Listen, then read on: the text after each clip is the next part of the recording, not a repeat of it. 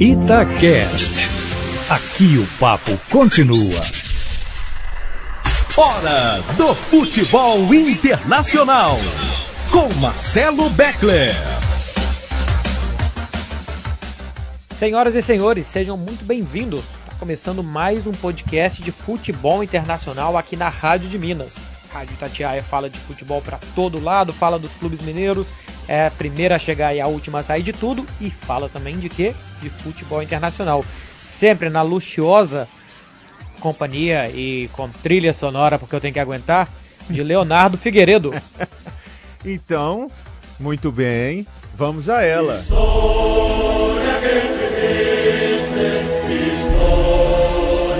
Com a minha entrada triunfal de quem é líder do campeonato espanhol sem jogar já quase três semanas, né, Beckler? Mas permaneço na liderança. Agora, eu tô na dúvida se eu vou permanecer muito tempo, se vai ter clássico, se não vai, tá nessa pauta aí, né? Um salve a nossos queridos amigos do podcast e um salve pro Leal, né? Que agora desbloqueado, te ouve no podcast também. Pode ouvir no podcast, pode acompanhar o, o Twitter. Desbloqueei aqui, para quem não ouviu a última edição, desbloqueei no ar, porque eu sou benevolente e eu tenho que aguentar o hino do Real Madrid. Já tô treinando para cantar treinar. a capela depois quando o Real Madrid for campeão espanhol. Real Madrid líder do campeonato vai jogar no domingo contra o Valladolid em casa. O Barcelona joga nesse sábado fora contra o Eibar. E não vai ter clássico não, Léo. Ainda bem que você não comprou passagem e veio, viu? Pô, rapaz, você acredita? Ainda bem que eu mudei o destino, né? As férias já estão marcadas, mas eu vou, eu mudei meio que o roteiro, né? Eu não vou ver o Real Madrid, mas eu vou ver o Lakers, inclusive um salve lá para a turma da Copa Baita. Airlines. Vou lá ver LeBron James e Anthony Davis. Inclusive, nessa pauta que iremos entrar aí de não ter clássico por, por, por problemas políticos, eu queria fazer uma puxadinha aí também para NBA, Beckler, porque a NBA criou um problema com a China, você viu aí, né? Não vi, não. Não? Então vou te contar e Tava vou atualizar. vinho, Léo. Eu imagino. Eu fiquei sabendo, inclusive, que a noite anterior foi muito agradável, que você bebeu muito vinho, estava com companhias é, incríveis e falou mal de mim. Então, vamos ver quando você vier aqui pro Brasil. Olha só, deixa eu atualizar então você e nossos amigos aqui rapidamente. A NBA está na sua pré-temporada, a temporada começa na semana que vem e os times fazem a pré-temporada, assim como os times de futebol. Alguns times foram para a China, que é o segundo maior mercado da NBA. Hum. O Houston Rockets, que é o time com o maior mercado lá na China, porque o Yao Ming foi o maior jogador da história do basquete chinês, jogou no Houston o Houston Rockets, o GM, né, o general manager, o chefão lá do Houston Rockets, tuitou, bicho, apoiando a independência de Hong Kong. É. Aí a casa caiu para ele, pro Houston Rockets. A China brigou com a NBA, tirou patrocinador, não transmite mais jogos do Houston Rockets. O LeBron James e o Lakers, né? Talvez seja a maior, a maior franquia é, da NBA. Eles estavam na China, criou um climão e agora a NBA está prestes a perder um grande mercado, que é a China, por causa de um tweet de um presidente de clube, de um diretor de clube do, do Houston Rockets. Olha o impacto que causa um tweet. Cuidado com o que você twitta, viu, Marcelo Beckler? Ah, mas eu no segundo vinho já desligo o celular, Léo, que é para não correr o risco. Se beber no tweet se beber no Twitch. Mas foi, assim, eu não sei o, o, tamanho do problema que isso poderia dar na China, mas me parece uma manifestação democrática, pacífica, nada demais. O pessoal na China não encarou muito bem. Isso por que, que o Léo tá falando? Porque a gente vai falar aqui no podcast de hoje o clássico que seria disputado no próximo sábado aqui em Barcelona, no estádio Camp Nou, entre Barcelona e Real Madrid, foi adiado. Porque a gente tem uma semana que tá pegando fogo, quase que literalmente por aqui, viu, Léo? Muitas manifestações imensas. Hoje, 500 mil pessoas estiveram nas ruas de Barcelona se manifestando contra a prisão dos presos, a, a condenação, melhor dizendo, dos presos políticos catalães que permitiram um referendo de 2017. O Barcelona tem uma ligação social e política muito grande aqui com a terra, e claro que Barcelona e Real Madrid seria usado como palco de muitas manifestações. Por questões de segurança, a, o comitê de competições decidiu adiar esse jogo, que deve ser disputado no dia 18 de dezembro. A questão é, Léo, que a polícia garantiu que dava para ter jogo. A polícia garantiu que dava, Real Madrid e Barcelona queriam jogar. O problema é que, ainda assim, o comitê achou que não era por bem jogar essa partida, por uma decisão que é considerada por aqui política. Porque tecnicamente dava para jogar e eles não queriam o palanque político. Você que conviveu muito tempo aqui em BH né, com Atlético Cruzeiro e infelizmente viu de perto no Brasil os problemas que a gente tem muitas vezes com torcidas e quebra-pau. E nesse momento, a gente viveu aqui no jogo Cruzeiro e São Paulo, tinha uma expectativa muito negativa, estava muita apreensão com duas organizadas do Cruzeiro que estavam aí se engalfiando e prometendo que teria pancadaria e tudo. Te, te, não tivemos problemas, mas é, você sabe como funciona aqui no futebol brasileiro. Numa comparação, na sua opinião, dava para ter jogo mesmo? Eles dariam segurança? Não teria problema? Não, em nível Brasil, nem compara. Nem compara. Você vai no estádio levando seu filho de 5 anos de mão dada num clássico, até porque a torcida do Real Madrid não vem. Então não tem enfrentamento de torcida com torcida. É, em Liga dos Campeões, por exemplo, tem 5% de carga de ingresso para torcida visitante. Campeonato cabe 100 mil, então tem 5 mil torcedores da torcida visitante. Em Clássico é 700 ingressos só para a torcida do Real Madrid quando vem e 700 para a torcida do Barcelona quando vai. Não tem fosso, não tem alambrado, não tem nada, então se quisessem invadir o campo e invadir, ia ter algum outro bobo que invadiu o campo com uma camisa amarela, com uma faixa, mas nada violento. Certeza absoluta que não teria nada violento. Todo mundo que entra no estádio é identificado, os assentos são marcados. Se acontecer alguma coisa ali naquele lugar, todo mundo sabe quem foi, de onde veio. É simplesmente por isso, Léo. Eles não queriam que fosse um grande alto-falante, um megafone político, um jogo que é passado para 600 milhões de pessoas, como é Barcelona e Real Madrid, tomaram essa decisão. Uma pena, né, pro esporte. Então, é, é eu que sou um ignorante politicamente falando, Beckler, é, percebo que é uma decisão que vem do governo, né? Porque eles não queriam que essa manifestação da Catalunha fosse tão divulgada e que o Real Madrid e Barcelona fosse um palanque para isso. Então, a decisão foi mais política do que em termos de segurança. Foi, é, eu estou entendendo certo? Exatamente. Exatamente. Ela vem do comitê de competições, porque assim, La Liga organiza o campeonato espanhol e a Federação Espanhola organiza a Copa do Rei e os jogos da seleção. Mas tem um comitê de competições que seria o STJD, está por cima disso.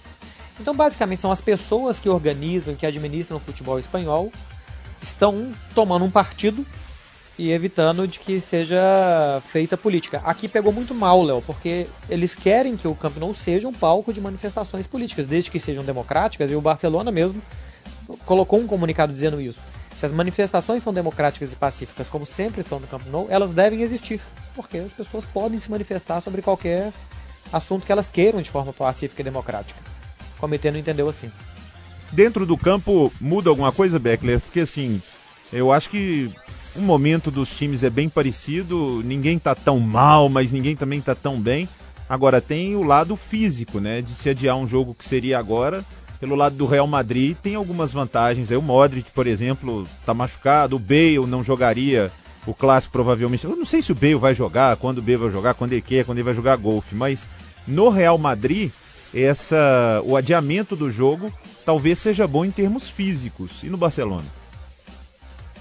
pro Barcelona, o Dembélé escapa da suspensão, né? Porque ele foi suspenso porque chamou o árbitro de ruim, muito ruim. Foi engraçado que os caras do Barcelona saíram correndo para cercar o árbitro depois que ele expulsou o Dembélé, falando: "Não, não, ele não sabe falar, ele não sabe falar". O cara tá aqui há dois anos, não sabe falar ruim, muito ruim. Mas aí ele pega dois jogos de suspensão, ele cumpre contra o Eibar e cumpre na próxima rodada contra o Valladolid. Então o Barcelona vai poder ter um jogador a mais. Agora, então eu já entendi, tá já isso, saquei tudo já. Uma movimentação política um do Barcelona, um esquema para colocar Dembélé no clássico. Já manjei tudo já. Pois é, teve aquela do Edmundo em 97 que tinha sido tinha sido expulso. Aliás, ele tinha tomado o terceiro amarelo, ele forçou uma expulsão para ser julgado, conseguiu um efeito suspensivo e jogar depois contra o Palmeiras segundo jogo. É só assim, Léo, pro Barcelona ganhar do Real Madrid. É, fazendo que... a, uma artimanha para ter o Dembélé. Que, que bom que você reconhece isso no nosso podcast, que é, é disparado pro mundo inteiro e todo mundo manjou esse esquema que você, inclusive, apoia de que o Dembélé esteja em campo. Mas tudo bem, há males que vem para bem. O Modric vai se recuperar e vai sentar no banco, porque não pode jogar ele e o Kroos ao mesmo tempo. E no dia 18 a gente conversa. Temos, tá, tá bom, Beckler. Hoje você se safou do assunto clássico, você conseguiu postergar. Contra tudo e contra todos. Olha só, por falar em clássico, tem clássico na Inglaterra esse final de semana. Daqui a pouco a gente vai falar um pouquinho mais de Barcelona por conta de uma declaração do Messi, mas antes vamos virar aqui página. Tem Liverpool e Manchester United no domingo. O Liverpool é líder do campeonato com 100% de aproveitamento e o Manchester United já está 15 pontos atrás. Se perder, pode entrar na zona de rebaixamento. O Solskjaer pode ser demitido e o United não vai ter o De Gea nem o Pogba. Os dois se machucaram na data FIFA. É, e ainda pode ser que o Marcial fique fora, que o Lingard fique fora, enfim, desse time do Manchester United. Durante a semana, Léo, você sabe aquelas coisas de programa de televisão? Vamos fazer um contra um aqui dos uhum. times. Escolhe um do time, quem é melhor? Deu 11 a 0 pro Liverpool. É, eu, eu vi isso, cara. Isso. 11. Você acha que é para tanto? Tinha alguém do Manchester United que poderia estar tá aí? Cara, é, eu, eu acho que a disputa mais séria seria entre os goleiros, porque acho que o De Gea é um ótimo goleiro, apesar dele ter algumas, né, vem colecionando algumas falhas, mas se a gente pegar o quanto ele salva o Manchester, eu acho ele um grande goleiro, assim como o Alisson né, foi eleito agora o melhor do mundo. Mas posição por posição é difícil achar alguém do Manchester ali, viu? Mesmo que fosse o Pogba, porque é, o Pogba tem muito mais cartaz do que bola. Não sei se você vai concordar comigo. Ele tem Também muito acho. mais, assim. Não que seja um jogador ruim, longe disso. É ótimo jogador, mas é tratado como uma super estrela e eu acho que ele não joga para tanto. Então, no time do e o time do Manchester que já é pior. Aí sem o De Gea, sem o Pogba, não entra nenhum dos 11 aí não, viu? E um outro problema do Pogba também é que ele ocupa do, dois lugares no meio de campo, né? Porque o meio de campo do United normalmente é Matite, Pogba, ego do Pogba e Juan Mata. O pior é que o Pogba e o ego do Pogba e o Mata não correm. Por isso que o Manchester não ganha de ninguém. o, quando o ego dele tá machucado e joga só ele, as coisas vão bem. O problema é ele ter que carregar esse, esse, esse karma do, do ego que ele tem. Agora, o, o Klopp deu uma entrevista nessa sexta dizendo o seguinte: isso é uma casca de banana. Fazem isso pra gente achar que é a coisa mais fácil do mundo. O, o Klopp nunca venceu o Manchester United em Old Trafford. Dirigindo o Liverpool e tal, já tá lá quatro temporadas. Se você tiver que colocar, Léo, 10, 30, 50, 70% pro Manchester United. 10. Em respeito ao Old Trafford, em respeito ao estádio.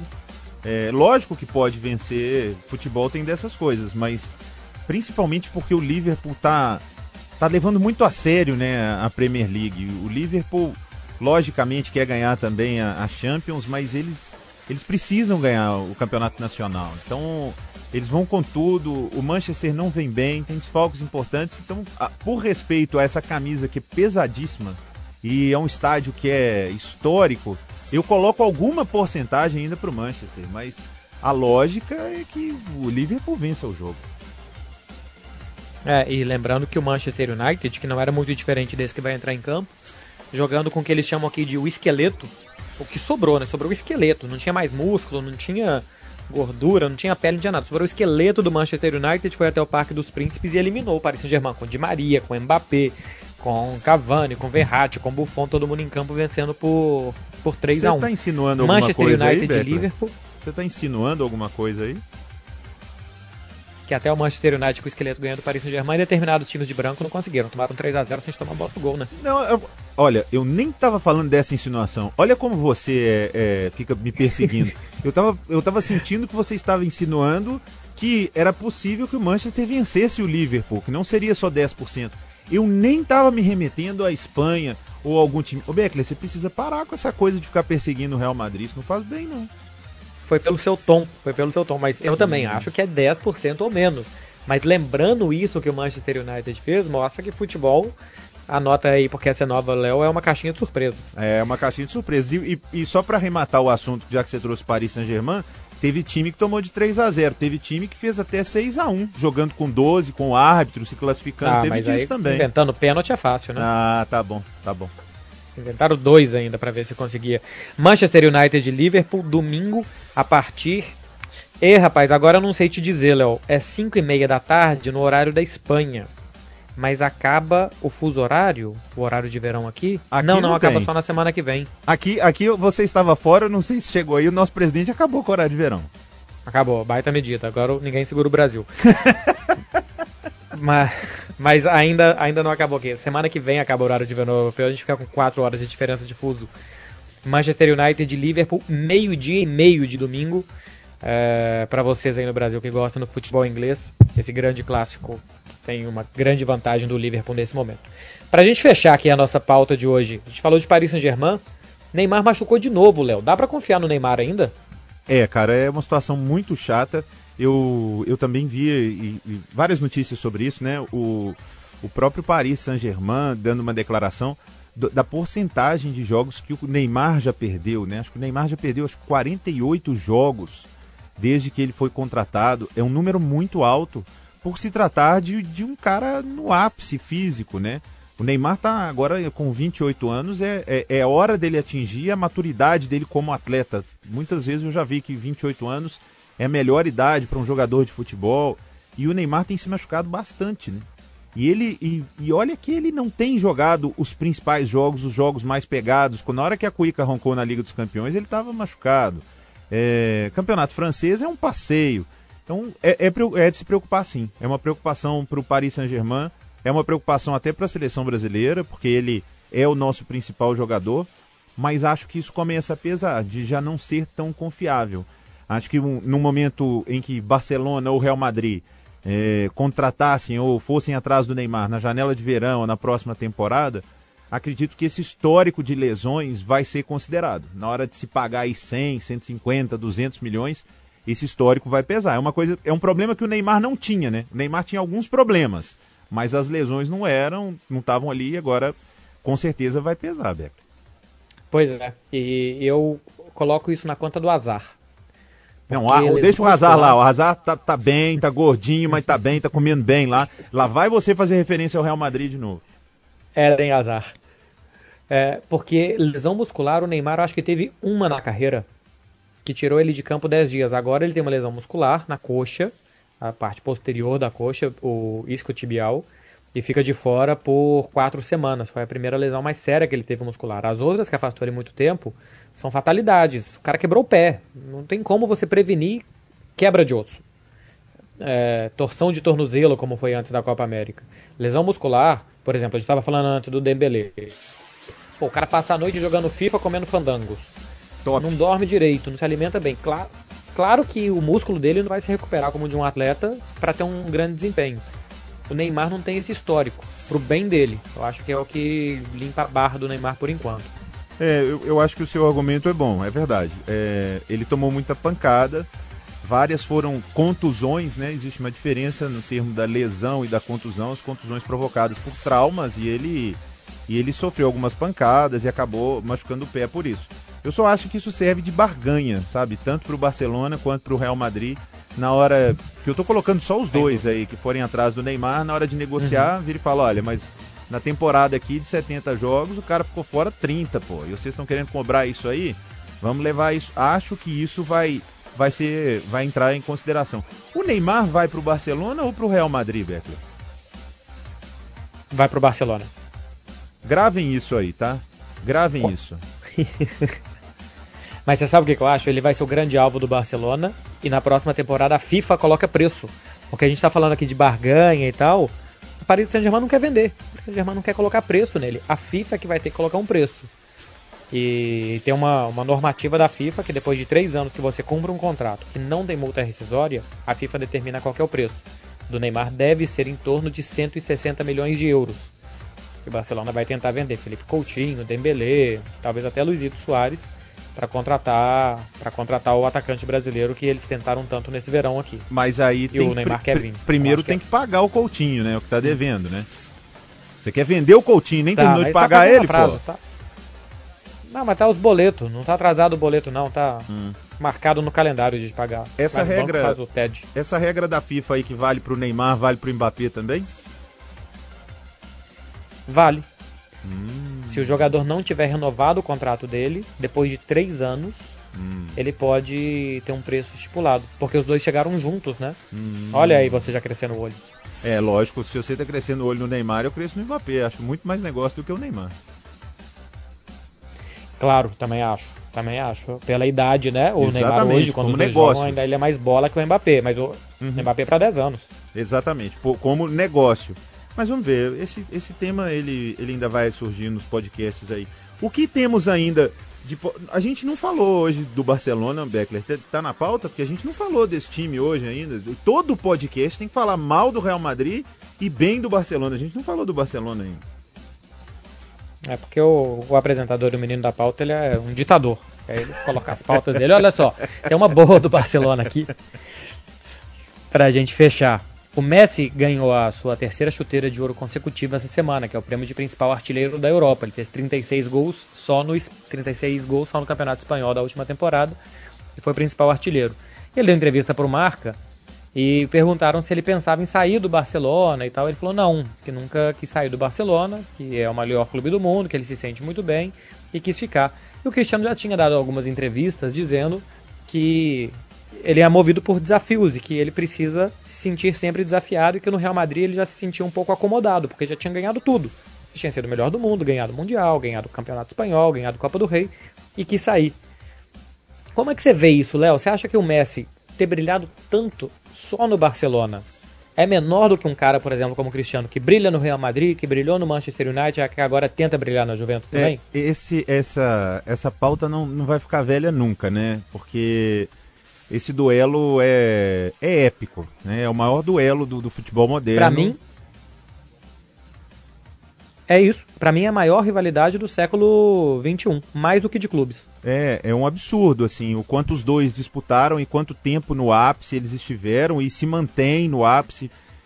Às vezes a gente pode discordar de uma temporada ou outra, mas eles são a, a completa referência do futebol e eles acabam polarizando, né? Vou, a, a, maioria, porque a gente brinca muito, você defendendo o Messi, eu o Cristiano, mas no fundo, no fundo, você não precisa de desgostar de um ou de diminuir um para elogiar e engrandecer a carreira do outro. Eu acho que o Cristiano Ronaldo vai ser mais lembrado por mais torcidas. Porque, logicamente, ele, ele passou por outros países, ele não jogou só no Real Madrid. Se ele tivesse feito a carreira só no Real Madrid, assim como o Messi deve fazer só no Barcelona, seria muito gigantesca, porque tudo que se faz no Real Madrid ou no Barcelona toma sim uma proporção. Mas ele, ele conquistou o carinho. Se você for na Inglaterra, você pega lá torcedores do Manchester, são apaixonados ainda com o Cristiano Ronaldo. Os do Real Madrid, seremos eternas. Cara, no, no Old Trafford tem no Old Trafford tem muita coisa do Cristiano Ronaldo ainda. Muito painel, sala número 7. Se bem que o número 7 é famoso por todos, né? É. Jorge Best, Beckham, é, Cristiano entre eles, mas tem muita coisa do Cristiano realmente lá. E, e, em Madrid não precisa falar, seremos eternas viúvas do Cristiano Ronaldo com, com toda. É, é passando pano mesmo, porque ninguém abre mão de um jogador daquele e, e, e, não vai sentir falta. É lógico que a gente sente falta do Cristiano. E agora ele conquistando a Juventus na Itália, que tal, pode não ser o time mais popular por causa do Milan, tem outros grandes times, tem a Inter, mas ele vai ganhando um outro público. Então acho que o Messi vai ser lembrado muito pela genialidade e as comparações que são feitas. Você diz que o Messi é comparado a Pelé. Eu comparo o Messi com o Cristiano e com o Maradona, principalmente. Porque eu adoro comprar uma briga pra, com os malucos que acham que o Maradona é melhor do que o Messi. Agora, é, Messi e Cristiano, o Messi vai ser lembrado pelas jogadas, pelos gols. Se bobear, ele vai terminar uma carreira com mais gols do que o Cristiano. Mas o Cristiano Ronaldo vai ser lembrado pelas Champions. Cristiano Ronaldo vai ser lembrado por ser esse cara que carregou algumas vezes, nem todas, mas a seleção de Portugal. E o Messi precisa, né, Beckler? Eu sei, você já discutiu isso aqui comigo, as campanhas do Messi com a Argentina, que ele faz mais gols, mas ele precisa ganhar algo com a Argentina. Ele precisa meter um troféu lá com a seleção, é. ele precisa disso. Porque sempre vão colocar nessa, nesse patamar de disputa Messi e Cristiano. Ah, mas o Messi, Messi não ganhou nada com a seleção, o Cristiano ganhou. Então acho que essa disputa vai existir. Tendo explanado tudo isso, eu digo que eu sou Cristiano Ronaldo sempre e o Messi não jogaria no meu time. e outra coisa, você esqueceu só do, de um dado. O Cristiano é o maior artilheiro da história do Real Madrid.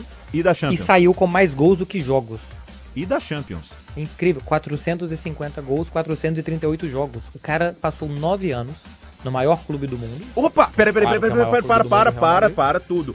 Grava Não, de novo. Já disse várias vezes e digo várias outras. Hum. É o maior clube do mundo. Massageando meu ego, muito obrigado. ô, Léo, é o clube que tem mais títulos de Champions, disparado. Mais conhecido no mundo. Ah, hoje não é com a maior receita, mas onde passaram grandes jogadores, maior número de títulos espanhóis. Claro que é o maior clube do mundo. Você pode algum discutir um título aqui, um título ali, que em algum momento, por exemplo, a disputa lá do, do Di Stefano quando foi pro Cristiano, hum. pro pro Real Madrid, não pro Barcelona, como é que ela aconteceu. Uma coisa ou outra você vai discutir de todos os clubes do mundo também. Sabe que vale é que um podcast um dia? Mas... Sabe? Vale um podcast um dia a gente contar essa Maiores história. clubes do mundo? É, não, e, e, e a história do, do, do, do Stefano, que, que junto com o Cristiano Ronaldo, um dos maiores jogadores da história do Real Madrid. E é bem curioso, ao mínimo, né? Como ele foi parar no Real Madrid. Só como um spoiler e um teaser, eu deixo pro pessoal, ele iria pro Barcelona. Mas aí uma força uhum. nada oculta o levou pro Real Madrid. Fica só isso de spoiler aí. Exatamente. Que era o presidente da Espanha, né? Enfim, o maior clube do mundo teve um jogador que saiu de lá fazendo mais gols do que partidas realizadas. Coisa espetacular, uma coisa incrível, fora do, fora do mundo, fora do normal. É, mas eu também acho que tem, tem lá os seus méritos. Você brilhar no Barcelona, que primeiro era o time do Guardiola e depois saiu o Guardiola, ficou ele o Chavinista, saiu o Chavinista e ele continua, ele continua, ele continua. E ele manter esse clube acima do Real Madrid aqui na Espanha, porque nos últimos 11 anos o Barcelona ganhou 8 Champions, manter esse clube acima do Real Madrid hum. e passou em número de clássicos vencidos hum. e tal. Você fez uma conta errada aí, ó. Você fez uma conta errada. Não, o Barcelona tem, tem mais clássicos não. depois do Messi. Antes o Real Madrid é, tinha mais. Não, porque você falou nas últimas 11 Champions o Barcelona tem 8. Eu, não, não, não, não. Não, não, não, desculpa. Ligas, ligas espanholas. Ah, eu achei que você tava falando de título importante. Pô, mas aqui todo mundo fala, viu? Que o Messi deu, falou essa semana, o Zidane disse quando saiu do Real Madrid que adorava a Champions, mas o título que ele mais valorizava e mais difícil era a Liga. Tá bom, eu, eu tô valorizando é a Liga dessa vez. Léo. É, eu, não, eu acho super legal, claro. porque a Jéssica, que é nossa coordenadora das redes aqui, que gosta do Barcelona também, ela pegava no meu pé, porque o Barcelona ia ganhando a Liga e eu, e eu ganhando a Champions, eu sempre falei, não me importo com a Liga. Esse, esse argumento já, já mudou esse ano. Esse argumento já é, tô achando a Liga mais importante que a Champions, viu, Becker? Mourinho é que fazia isso. O ano que ele ganhava a Champions, que valia a Champions, o ano que ele ganhava os nacionais, que valia os nacionais. Mas é isso. Tem esse, esse debate que fica para todo mundo, para quem está ouvindo a gente. O que que tem mais méritos? Cristiano, que conquistou a Inglaterra, conquistou a Espanha, e agora tenta conquistar a Itália, ou Messi, que é o rei da Espanha, entre aspas, na última década. Como eu disse aqui, das últimas 11 ligas espanholas, ele ganhou 8. E nas últimas. Enquanto o Cristiano Ronaldo teve aqui, ele ganhou 4 Champions, o Messi ganhou 3. Então fica essa disputa entre os dois, que é eterna, que é a maior rivalidade do século XXI. Pois é, então acho que a gente vai arrematando aqui hoje, né, Beckler? A gente fala pouco nesse podcast de Real Madrid e Barcelona. Eu acho que, que a gente vai. A gente precisa de um desafio, daqui a pouco nós vamos tomar um puxão de orelha é, nós vamos ter que ficar um podcast sem falar de Barcelona e Real Madrid, para mostrar que a gente tem conhecimento sobre o futebol internacional realmente. Por mais que a rivalidade maior do planeta que existe que você acabou de falar não é Cristiano Ronaldo e Messi, é Léo Figueiredo e Marcelo Beckler. Inclusive a foto é ótima dessa rivalidade. A gente vai tentar um dia não falar dos dois. A gente falou do clássico da, da Inglaterra a gente aproveita a oportunidade para falar de outros também. Léo, obrigado, é um prazer como sempre. Valeu, Beckler. Até a próxima. Já fica chamada, hein? Agora é promessa. No, no próximo podcast, vamos responder perguntas de ouvintes e não vai ter pergunta fácil, não. E essas gravações de Marcelo Beckler serão meu toque de celular, que o Real Madrid é o maior clube do mundo, que ele vai cantar o hino do Real Madrid e que o Cristiano é melhor do que o Messi. Um abraço, meu Beckler. Tchau, gente. Valeu. Você ouviu Futebol Internacional com Marcelo Beckler. Itacast. Aqui o papo continua.